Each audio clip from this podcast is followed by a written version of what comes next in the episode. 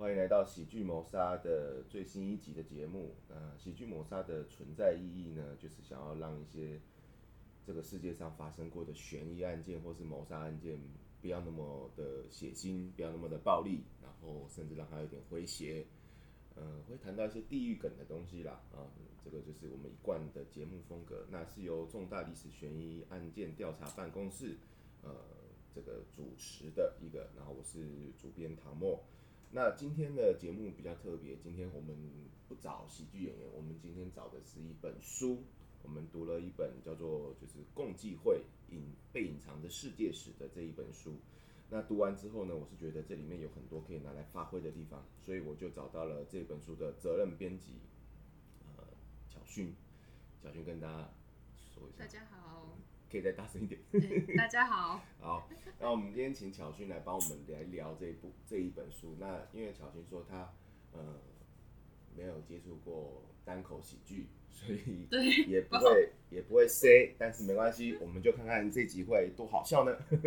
好，那首先我们想要知，其实大家都想要知道的时候，就是共济会到底是什么？因为有有的人有的人可能呃看美国电影的时候，隐隐约约就是会看到这样的东西，然后。呃，可能会把共济会跟光明会搞混。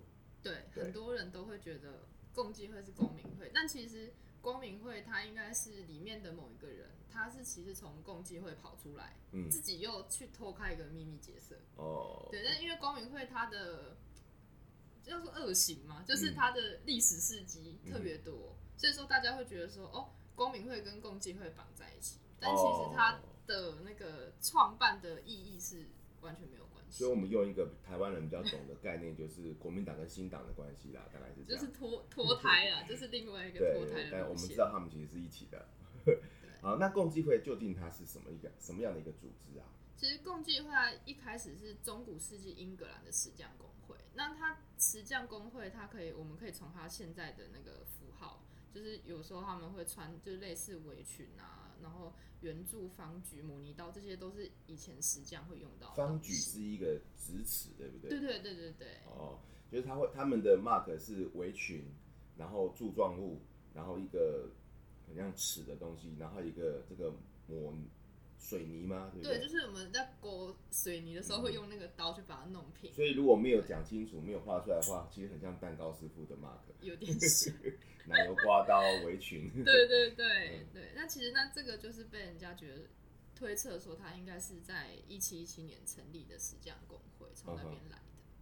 对，那他们是在哪里成立的？他们是在一间叫做俄语烤架的酒馆。俄俄语什么？烤架，就是在烤 barbecue 的那一种。马的地方，俄语在他的那间酒馆叫做俄语烤架。对，这个是酒馆叫俄语。我在书里面的时候，我就是因为看书速度很快，然后眼晃过去的时候，看见鸭鱼烤架，然后他说在北京吗？其实就是那以前的那个中古世纪的酒馆，好像名称都还蛮特别，还有什么用水果当名称的也有。嗯哼哼，对对对。然后他们就在那边，对，他们在那边开会，但其实。在开这场会议之前，其实已经有共济会，只是这一场会议让共济会的雏形更明显。哦，对，就是他们在这场会议里面是开会选出一个叫做一个总导师的职位啦。那通常这个总导师就是被赋予说，我是这个共济会的总会，然后世界各国的共济会、各地的共济会都要听这个总会的一些法诶规范啊什么的。所以说这场会议是被让他觉得说，这个是共济会的。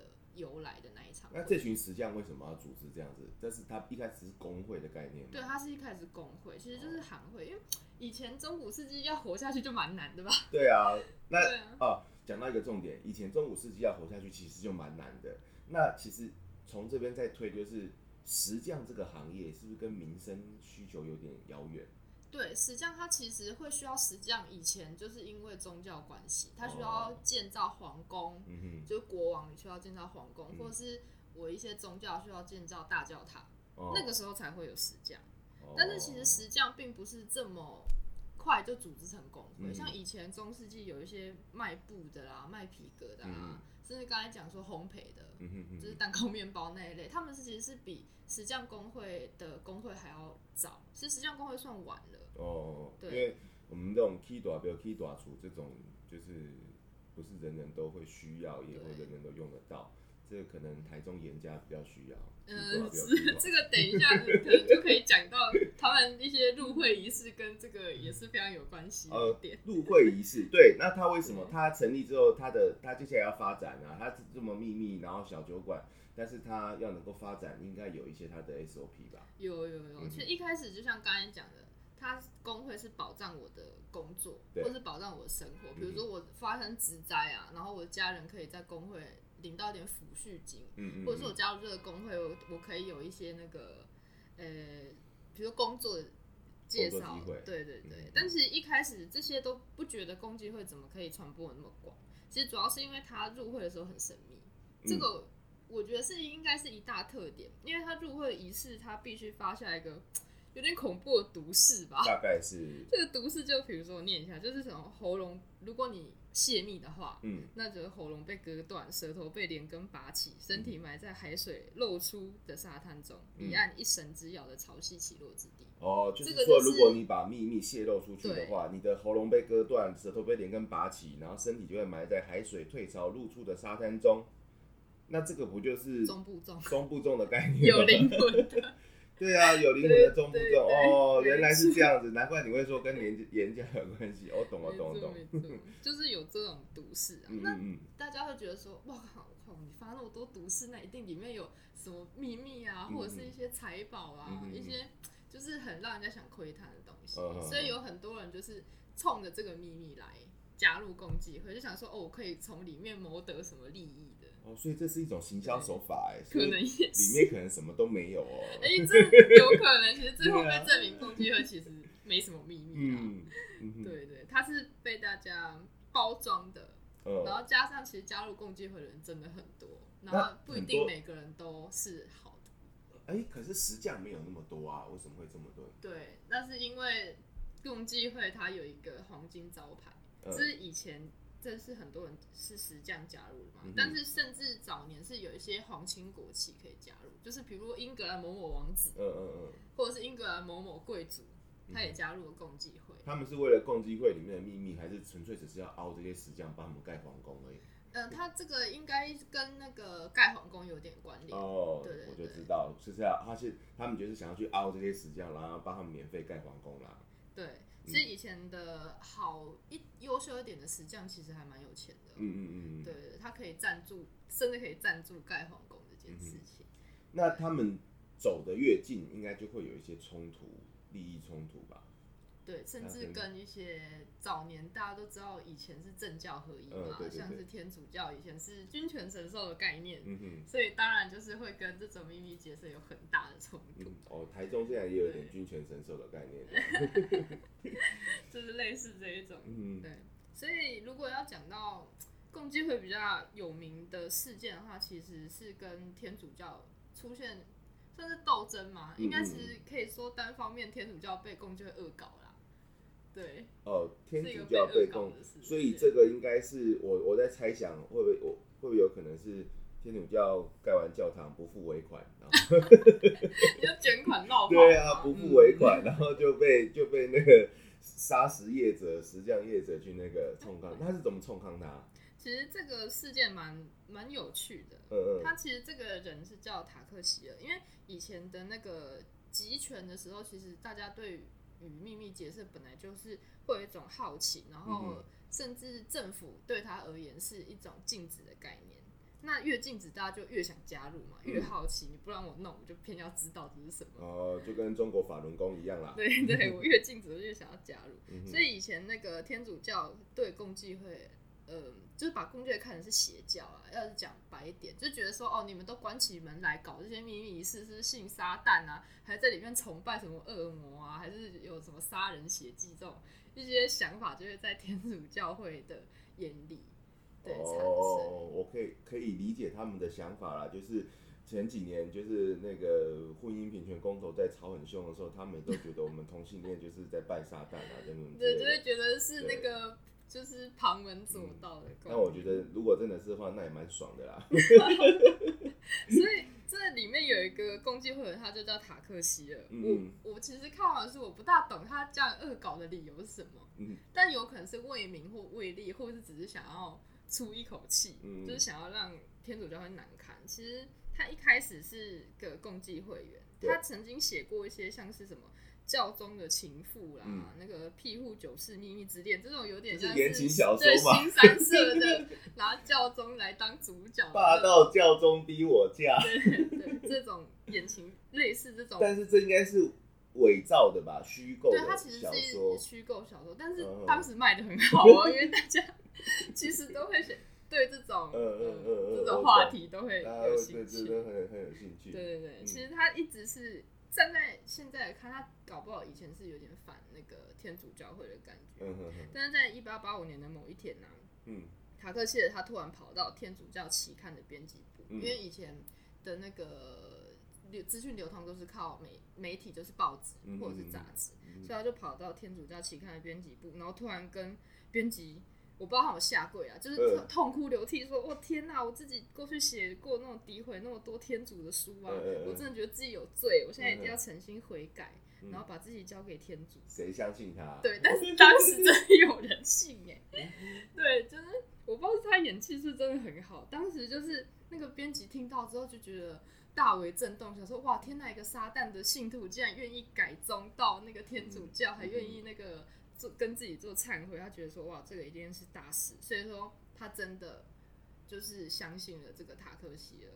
对哦，我我到这边我可以我可以，其实我可以理解那种就是、哦、我自己也有宗教信仰，我佛教，而且我我是、嗯、我在日本日本佛教出家，所以我非常理解宗教信仰人的他们那种心理的变化，因为这些变化我们都经历过，但是我也可以理解，就是他们很天真烂漫，很相信人性本善什么之类的。就是最近有那个 Netflix 有一部那个午夜弥撒，就是推荐大家可以去看午夜弥撒。它其实就是一群很天真的相信神父所说的话，相信圣经里的语言，然后他们里面住的那个小岛上面的那个居民，随便一个人都可以来两段圣经，就是都背得很滚瓜烂熟。对，但是就是因为这样的这个状态，整个教会就发生了就是很严重的事件，这样。对，大家可以去看看这个。嗯，这这个这个氛围感觉跟中世纪真的蛮像，因为以前其实没有什么娱乐啊，对对，大家的活动就是在教会。对，他那个小岛，他其实他其实会给人家就，就是一个二十一世纪，然后跟二十一世纪脱钩的一个一个一个世外桃源这样。对，所以我们也不能说当事人太笨啊。其实我觉得应该是这个塔克西的演技是真的不错。应该是。对，因为他为了演这一部戏啊，他还跑到，他还跟他的妻子。就是我不知道这算不算离婚呐、啊，反正他就是跟他外面的一切的人事物断绝关系，嗯、他跑到深山去灵修。哦，天主教有一个这个传统，他们呃，天主教在台湾也有一个灵修中心，哦、好像在埔里还是什么地方，也是在山上。那他其实是他也会欢迎夫妻一起去灵修，但他就是会男女分开，然后就是、嗯、就是很。虔诚的专心的祷告的灵修，我觉得他应该是去做哦，那有可能哎，对对对对。所以有一些天主教的那个教徒就会觉得说，哇，你都做到这地步，嗯嗯，还愿意抛下俗世的一切纷扰，嗯，然后 去闭关，那应该是蛮诚心的。嗯，然后他，我觉得他可能。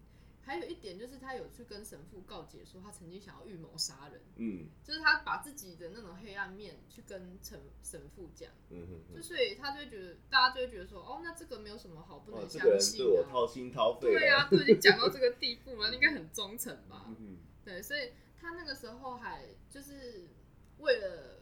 取信于天主教徒，就说好，那我把共济会的秘密跟你们讲。嗯，大家讲哇，共济会的秘密是多少年？大家想知道。他不怕变成中不中吗？对啊，大家都想知道说哇，你竟然愿意把秘密公诸于世哎，嗯，所以大家就很好奇。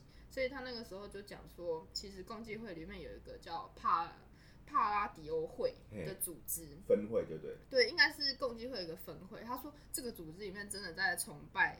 撒旦，嗯，然后还大搞那个男女滥交跟同性恋，反正里面就是被他描绘成那个以前看起来就是很不堪入目的那种会就对了。所以，那之所以大家会去相信塔克西的话呢，是因为他在讲这些话的时候有一个医生，他跳出来说，对对对，塔克西的说的是对的。嗯，因为我也曾经在那个巴拉迪会会里面待过。这个医生是他安排的吗？哎、欸，这个对，好聪明、喔。他们安排的暗装吗？对对对，这有点像暗装。他就跳出来写书说：“哦，我也在那个共济会受到这个很很可怕的那个撒旦仪式啊，什么血祭啊、嗯，然后大家还在那个。”圣餐的面包，甚至圣杯里面吐口水，嗯、因为这个两样东西对那个他们也是圣物嘛。嗯嗯，那侮辱圣餐面包跟圣杯就是一个对他们也是罪孽的行为，嗯，所以他就把里面描绘的很可怕，然后加上这个医生的背书，大家觉得说哇，共济会真的是道德沦丧，就是帮不知道的朋友，就是这个叫做什么神谱一下嘛，有科普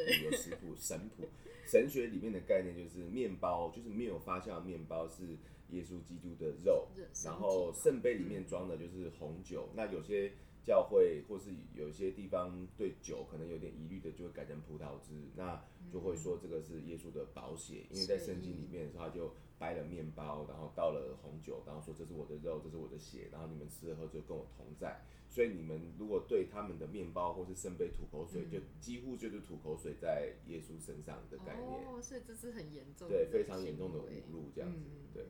因为就是塔克谢尔这样子演了很大一出嘛，嗯，那当然就是取信于很多天主教，当时甚至很多那个枢机主教跟大主教也相信他，然后还说哇，这个人这么虔诚，那一定要把他带去给教宗看。嗯嗯。那当时的教宗是那个梁十三世，嗯嗯，对，所以这个塔克谢尔才是真的跟这个教宗见过面，嗯嗯，所以当时塔克谢尔的人气大概以现在来讲，不知道。应该是，如果现在有网络的话，他应该是关键字是热搜榜上的一员的。好，一样再神普一下，就是没有接触天主教的朋友，就是我知道台湾呃大多数是基督教比较多，天主教可能是相对少数。但是如果你有接触到天主教文化的话，你就知道教宗对他们而言，基本上就是他就是神在这个世间的代言人，所以教宗每一年的重要的节日出来的讲话就是。整个教徒都是非常期待，而且都会以他为今年的、嗯、这个所谓的中心目标、哦，道德中心目标，然后就朝这个地方去去努力。嗯，对，对啊，所以塔克谢当时还见过教宗，所以等于说教宗有帮他背书的感觉啦，嗯、就是说哦，我认可这个人，我才要接见他嘛。嗯、所以塔克谢那个时候的火红程度真的是非常非常的。真的很火，就是你只有在台湾开一间面包店，然后你那个师傅跟教宗一起牵过手，基本上、哦、其实现在也是很 对，基本上这间店这间 店就爆红了，对。对啊、所以他写的一些就是揭秘共济会内幕的书啊、嗯，那个时候被翻成很多欧洲语言、嗯，就是几乎欧洲大陆的人都有读过他的书啊。我已经想到那个 slogan 就是。跟圣经同样畅销的 翻译成最多国语言的。没错没错，就是这种揭秘共济会的事。嗯，但是其实我们从一开始就已经破梗了，就是我们知道他一切都是骗人的，嗯，他就是在想要搞天主教。我们才是真正的上帝视角。对对，我们知道他一切都是胡搞瞎搞。嗯，但是他演的这么厉害，他是怎么被揭发？其实他并不是说哦，现在我们有一些狗仔队偷偷拍到说，哦，他其实还是在攻击会，还是。有跟攻击会的人有牵连没有？他是我在想塔克谢，他一开始应该是已经把他退场的机制都已经想好了哦。对，他是演了一出戏，所以他到最后是他想要办一场落幕的演说会。那怎么落幕呢？嗯、就是他选择用自爆的方式，嗯、就是我来告诉大家我在恶搞你们、嗯，就是用这种奇怪的手法。这个人表演欲很旺盛，对，他非常的厉害。所以那个时候，他就说：“那我要来爆料一条新的，我要爆料一条大的，你们大家都来听我的演讲。”嗯，他就请很多天主教徒啊，甚至记者啊，然后来那个他的演讲会场。最后他在当下承认说：“其实我根本没有改宗，我根本也不相信天主教。”嗯哼。然后他那个时候也是讲说：“其实我写的那个揭秘共济会的书全部都是假的。”嗯哼。然后你们大家都被我唬了。嗯哼。他在那个会场当场把。事实讲出来，嗯，那其实天主教徒在底下一定想要上去把他揍个半死啊，嗯，对，因为这对他来讲，他是演了大概好几年哦，喔，嗯，大概将近有很长的时间，他都一直在天主教教会里面活动，嗯，所以当然被讲说，哎，欸，其实我一切都是唬你们的，大家会觉得说，哇，你都见过教宗，你竟然敢讲这种话。对，所以他那个时候几乎啦，他那时候几乎可能差点被打死。我记得书里面是讲说，他好像连连忙逃到旁边的一个小酒馆里面藏起来。哦，对，这个就跟呃，因为我们这个节目算是很新的节目，所以我还不知道我们的受众会是什么样的同温层。但是这个这个状况，塔克希尔现在这个状况，就是还有天主教看他的那个心态，其实就很像以前总统过世的时候，我的异温层里面有人刷了一排恭喜普天同庆，嗯、就是你你你为什么想到为什么有人对一个人会恨之入骨到这样？他已经过世，因为那天也是深蓝啊。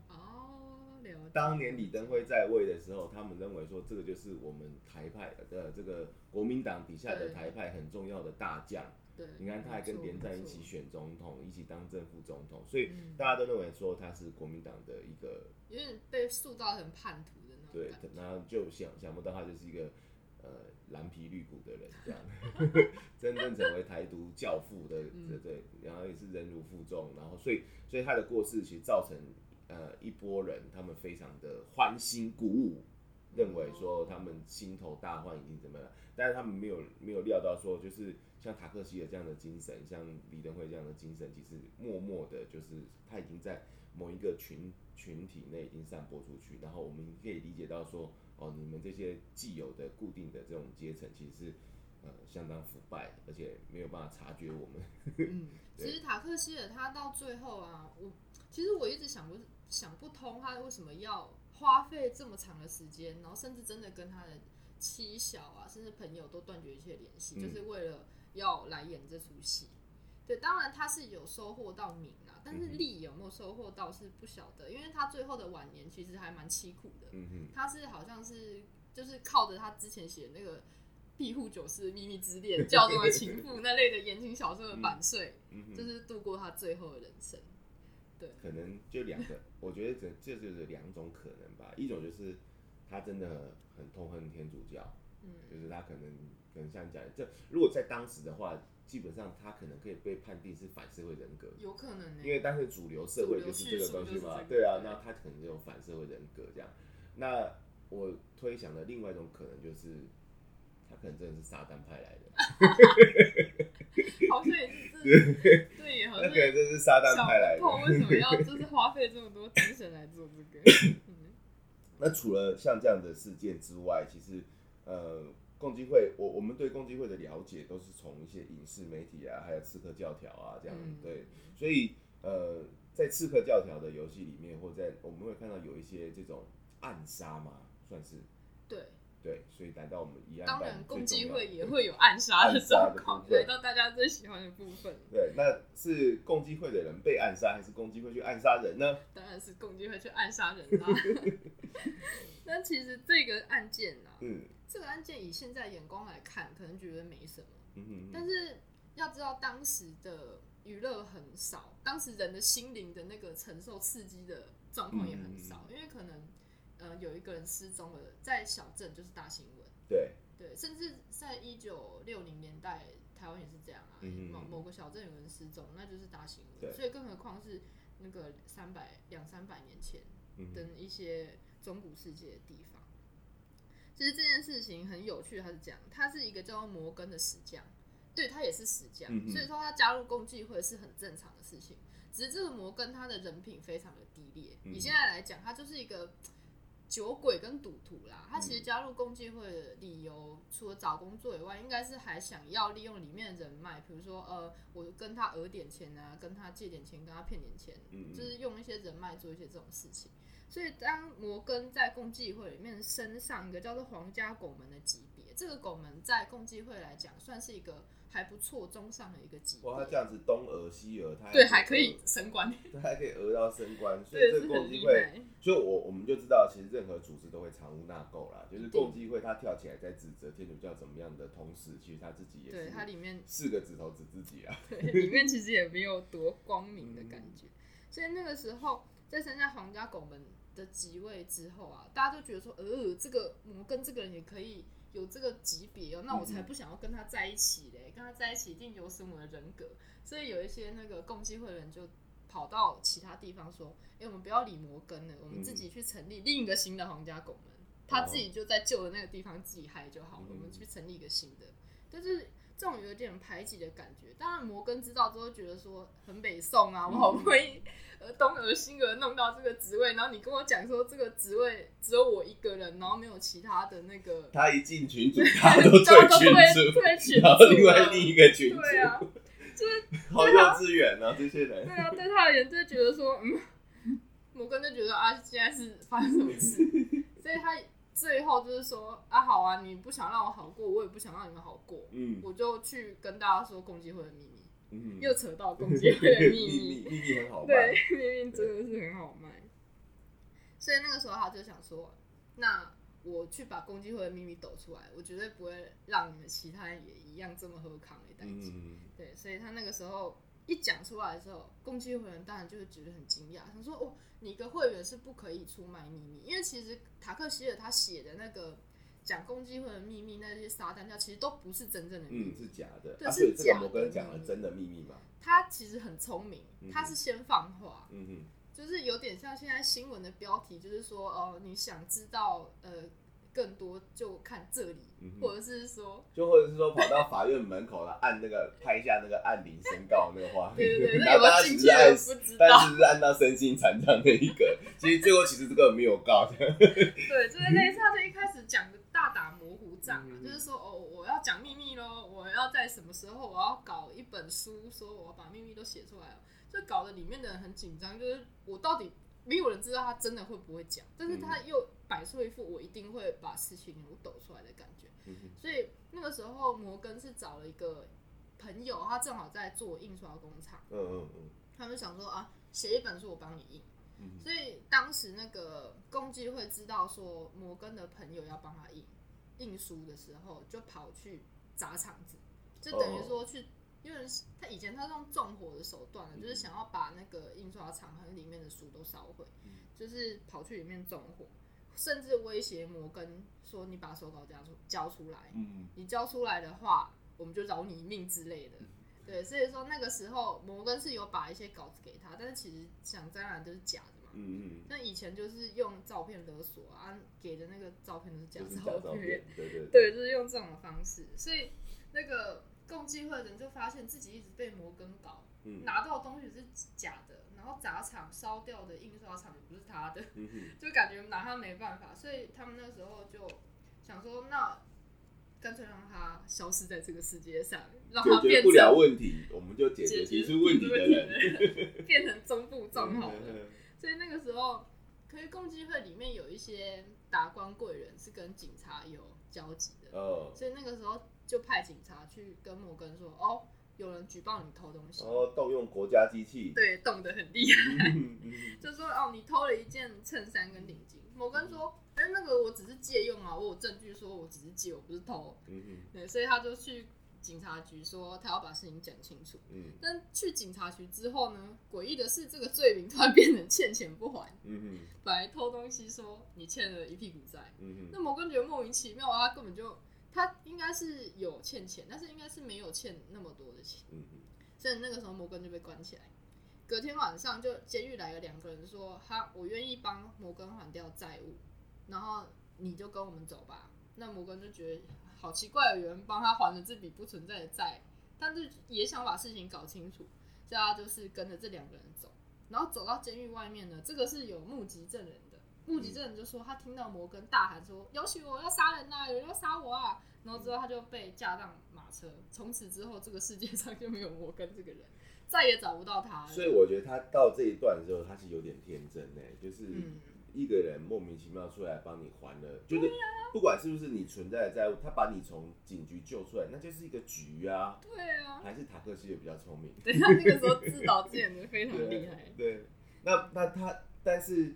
他不知去向，可是这件事情，呃，因为他已经公开的呛明了，说他要做一件事情，没错，没错，结果他又被消失，那其实大家应该也会去追讨、追究共济会的责任吧？因为我们这我们这这个时节目到时候播出的时间，应该呃台中中二选区还没选完，就、哦、所以应该还没选完。但是我们知道，在这个选举过程当中，嗯、呃，现在全台湾有一个人是最安全的，嗯。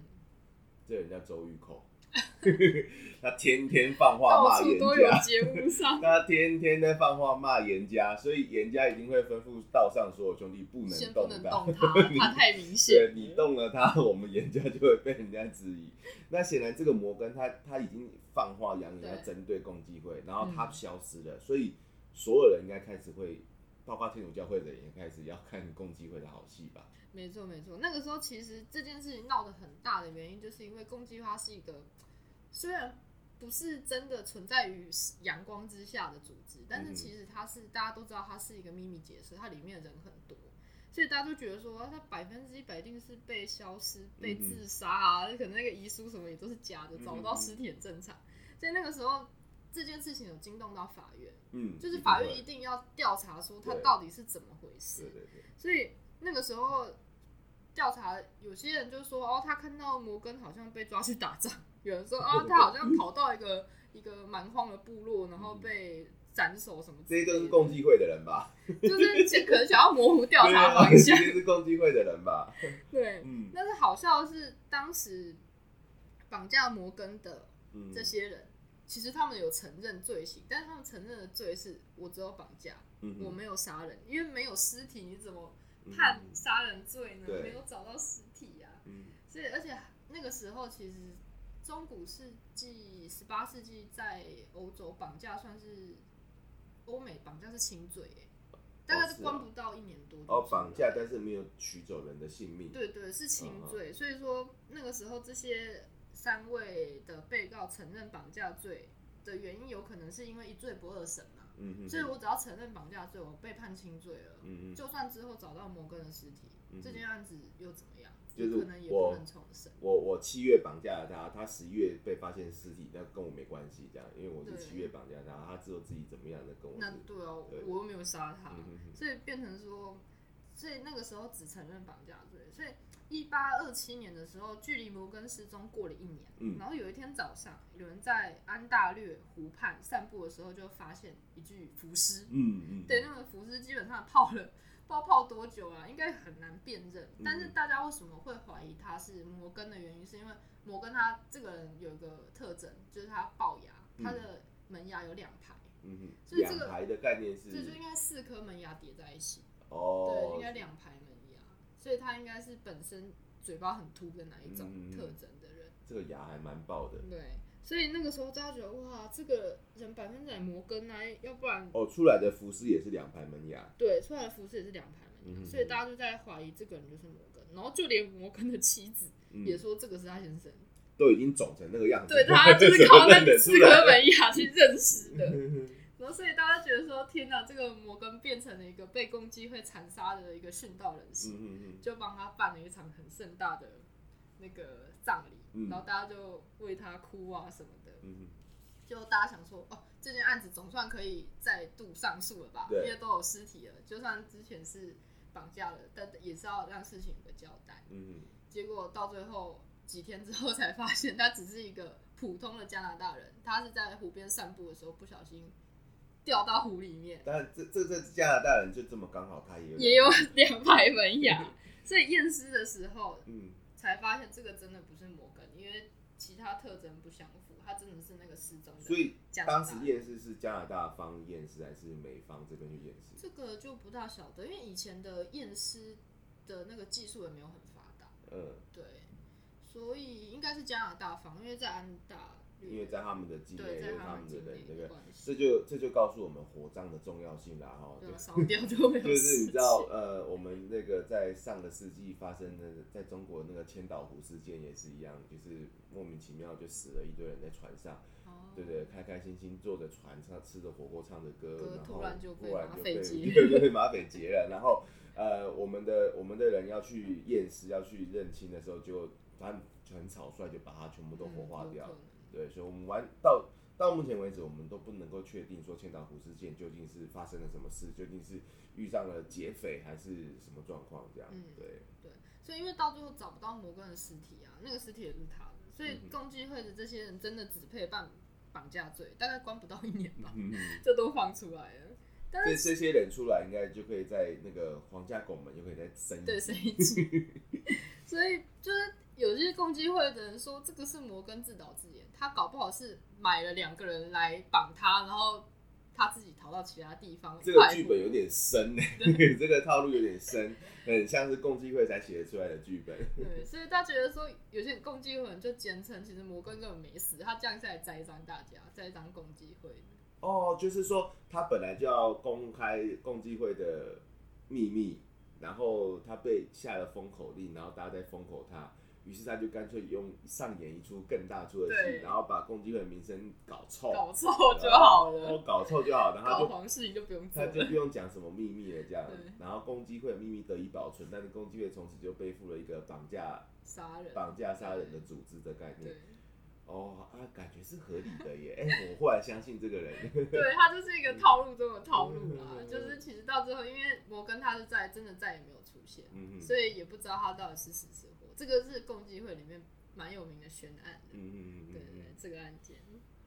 好，那时间继续往前走，共济会到现在其实还是一直存在着。我们有些呃，你如果上维基百科的话，就是有些政治人物，特别是美国政治人物，他你。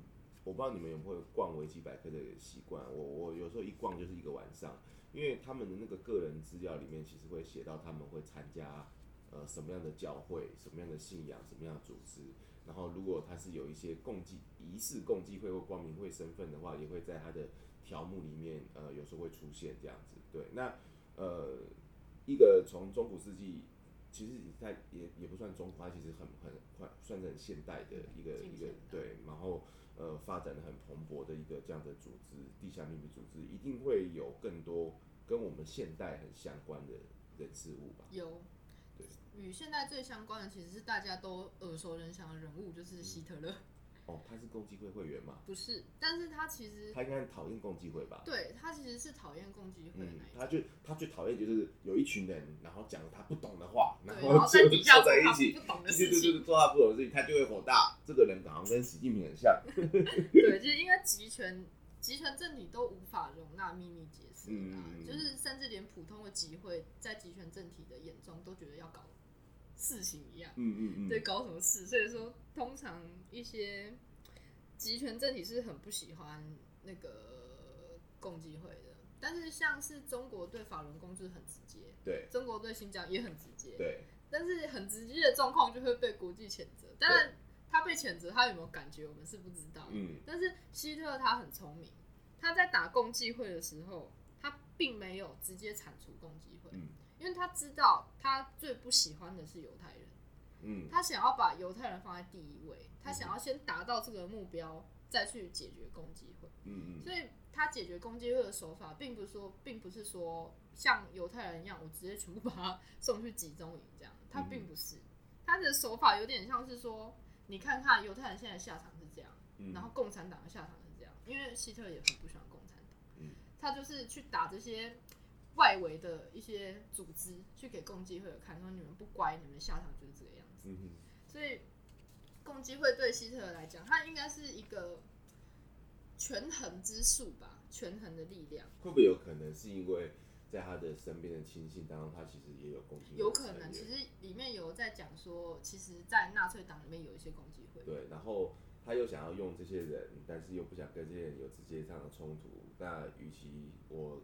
去针对你的组织，不如我就修理别人给你看。对，杀鸡儆猴的概念。没错，所以其实犹太人跟之所以大家会不喜欢共济会的原因，其实有一个阴谋论是犹太人跟共济会他们串联说要图谋这个世界。嗯，嗯，但是图谋这个世界的什么，其实也没有人说得清楚啊。对，这个世界的什么，你到底要对，没有人说得清楚。但是这个阴谋论在希特勒之前就出现了，嗯、这个并不是希特勒自己发明出来的想法。那是因为第一次世界大战之后，很多国家开始往民族主义靠拢。因为其实德国吃了两次败仗，对，一战跟二战，他都被打趴嘛。嗯、所以在一战的之后，有些人都会觉得说，哦，一定是有国内的人在扯我后腿，嗯，所以我才会打输啊，一定不会是我的问题，一定都是别人的问题。嗯嗯，所以他们就把这些过错怪在那个以之前现在德国境内的一些犹太人。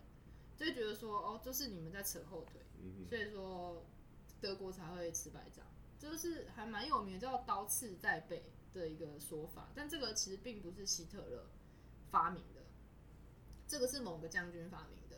但是希特勒非常非常喜欢这个将军，他是这个将军的粉丝，所以读过他很多言论啊书啊，所以他也觉得他要把犹太人呃驱逐驱逐出境，就是把他消灭了。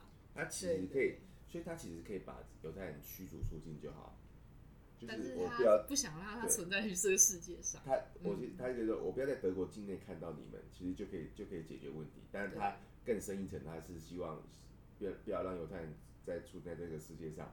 那其实因为我们我们如果有看过一些什么英雄片啊，或者一些动漫，你就知道说，呃，主角向来都是很漫无目的的一群人。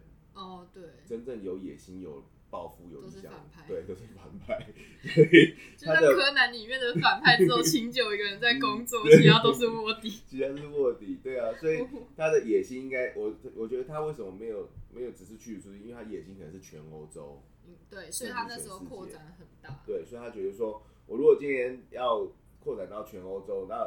假设以全欧洲为目标好了，那我犹太人得赶到哪？我得赶到其他更远的地方。那与其这样，不如我就在我的境内就把他们消灭消灭掉，这样。嗯，所以那个时候，希特勒是几乎是大举的对犹太人，但是他也没有。忘记共济会，他有时候就是在共济会集会的时候，派他的党卫军进去站在后面看。那这样会让人家压力很大，你到底是要抓我还是不抓我？要让我开会还是不让我开会？然后大家就过来开始讨论说：“哎、啊，我们这个石柱呢？” 对，就是莫名其妙，就是他会做一些很奇怪的一些旁边的动作，就是他也叫他的党卫军说：“哦，你在路上看到疑似共济会员，你就把他拍下来。嗯哼”那有时候共济会员开会已经压力这么大，走在路上又被。那个党卫军拍照，好像随时都会被抄家灭族一样，他们就会很害怕，所以那个时候有一些共济会的人想说，哦，那干脆算了啦，嗯，与其等希特勒来弄我们，我们先弄希特勒，没有，他们没有那么有勇敢，我们先下手为强，他们说还不如我们自己先解散，哦，对，因为他想德国境内的嘛，对，那个时候德国境内的，然后在雅利安。化的时候，就是希特那个时候不是那个灭了一堆犹太人之后执行雅利安化嘛？对，所以那个时候希特还是没有直接对付共济会。其实那时候已经有一点共济会自己解散了。嘿嘿，在雅利安化的时候呢，有一些共济会还想要存在，嗯，所以他干脆说，那我们就开除一些犹太人。就把犹太人踢出去，嗯、说我们现在里面全部都是雅利安人哦、我们只接受有雅利安血统的人入会。嗯、然后希特那个时候还是继续派他的党卫军在路上打共济会员，嗯、然后打一打就走了，就莫名其妙觉得说他们还是被针对啊，嗯、所以到最后就说好啦，要不然我不要叫共济会好不好？既然你不爽这个名字，我就不要叫。我们改名叫盖世太保啦。他就感觉说啊，信基督教可以吧？哦，我们就叫德国基督会好了。哦，也是一种方法哈，把那个旗帜什么的都换掉，这样的。对，他们那个时候几乎把所有有争议的会员都干掉，嗯哼，然后把那个希特不喜欢的一些共济会的标记啊，甚至一些什什么仪式什么都改改掉，就说我们叫基督会，然后只让雅利安的人进来。嗯，然后把圣经跟我的奋斗放在一起。对，想问我崇拜希特勒可以吧？哎、欸，你知道现在中国的有些那个佛教寺院里面，他们都是要读习近平的书、欸，哎，他连这个都是。对啊，他们他们念佛经之前要先念习近平的那个什么，还有一个和尚说，那个十九大的那个谈话他已经抄三遍了，就是和尚最会抄经书有吗？然后 他就抄习近平十九大的言论，就抄了那个，所以。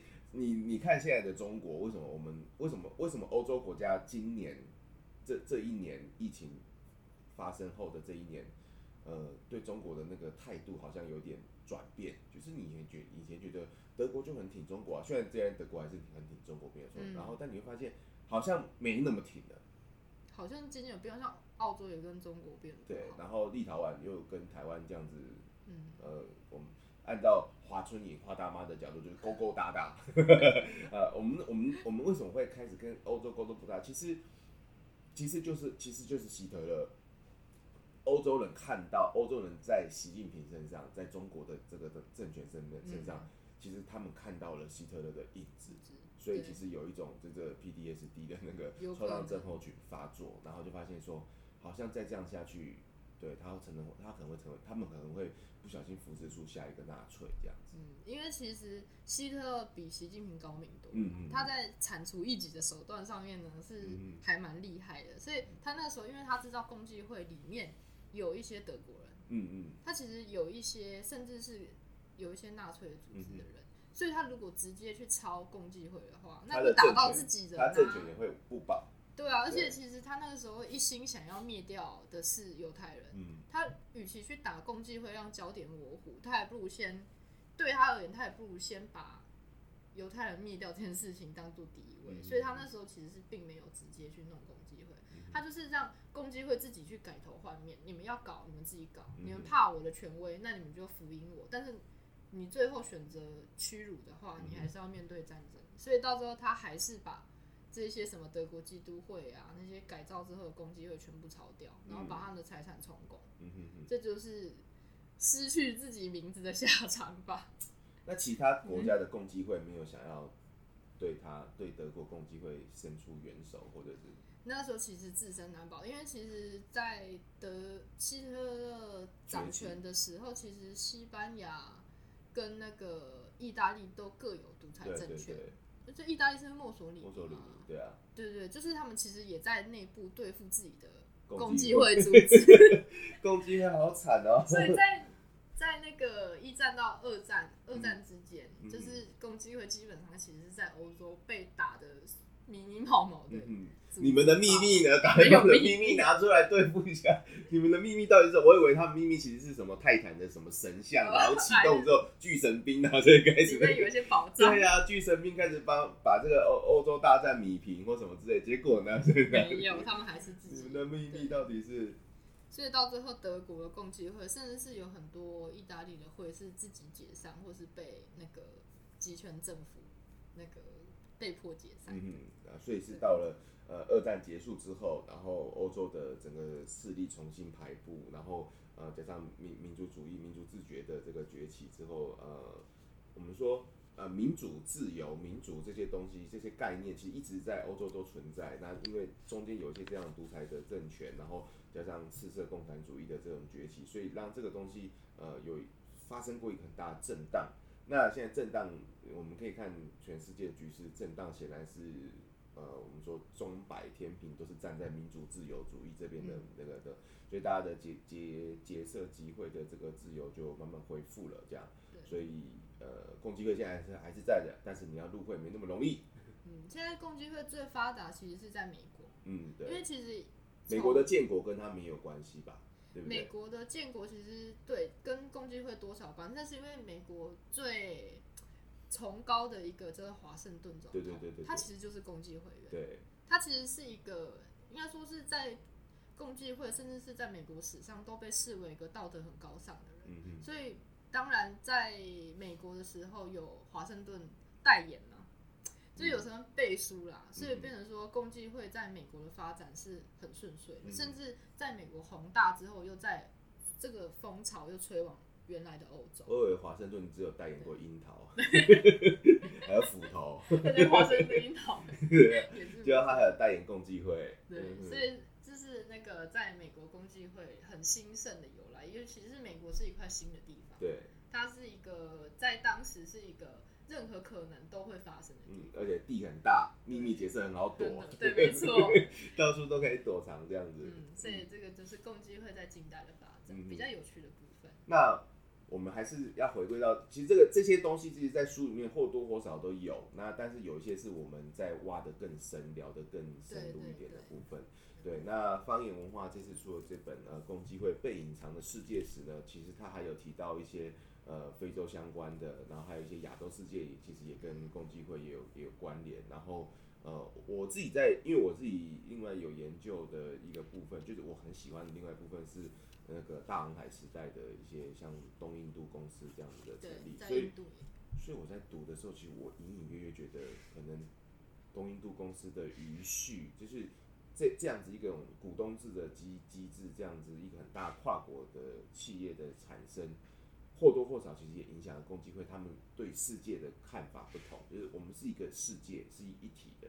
对，所以他们的发展的方向就不会是呃只局限于一个小小国家或一个小小地区，嗯，对，所以导致他们发展的如此蓬勃这样啊，这个就是这本书的一个很有趣的地方。那呃，我们最后再请巧勋帮我们介绍一下，说如果我要看这本书，我要怎么用什么样的观点来切入，或是你觉得这本书就是最，你是怎么挑上这本书的？其实这本书特别的地方就在于说，它的历史是其实台湾的教科书上其实不会找到的，嗯，尤其是他在讲西洋的一些欧洲史来讲，嗯哼，就是对欧洲史有兴趣的人一定会对这本书有兴趣。加上你，你们的书名怎么没有改成说，呃，教科书不告诉你的欧洲史，这就是被隐藏的世界。对，然后小标共济会。对，其实共济会这个组织啊，基本上来讲，大家都觉得它很神秘，但是其实它是在，应该是说它有牵动着我们现在近代三百年来的一些历史的发展，嗯嗯、甚至像刚刚您说的，它有建构出我们现在的世界观。嗯，因为毕竟现在。美元的纸钞上面，嗯，有它的标章，有它的标章，对，有它的 mark，有它的符号跟象征。对，其实好像有很多企业好像都隐隐约约有对，有透露出对这种影子在。你要说共济会没有影响世界是不可能的，嗯，但是这一本书它是把这个这些历史背景用一种很有趣、很有逻辑的方式告诉你。所以这一本书如果是想要了解近代的历史发展，或者是甚至是共济会本身的发展，都是。嗯，非常必读的一本书。嗯，就你不要看它那个书很厚，我大概不到一个礼拜就读完了，就是因为它很顺畅，就是然后而且在很顺畅的过程当中，它会让你激起很多，就是你你你接触到的东西如果不一样的话，还有你对欧洲历史或者现近代史的理解认识的程度不一样。你都会有不一样的观点跟想法。像我自己在读的时候，我就会想说，哇，共济会，呃，这个欧洲的秘密结社搞成这么大，真的影响了世界三百年。然后再看反观中国的秘密结社，白莲教，义和团，好废的一群秘密结社，怎么回事？没有跟经济挂钩。对啊，就是在废几点的啊。虽然我们也有什么青青青帮红门啊，但是 你看就还是很宗教。对啊，感觉都是这样发展。对。好，那今天很谢谢，就是可以请到就是创意文化的责编，就是乔勋来跟我们分享这一本书。那我们是呃重大历史悬疑案件调查办公室，名字很长。呃，感谢您收听今天的喜剧谋杀，谢谢，谢谢。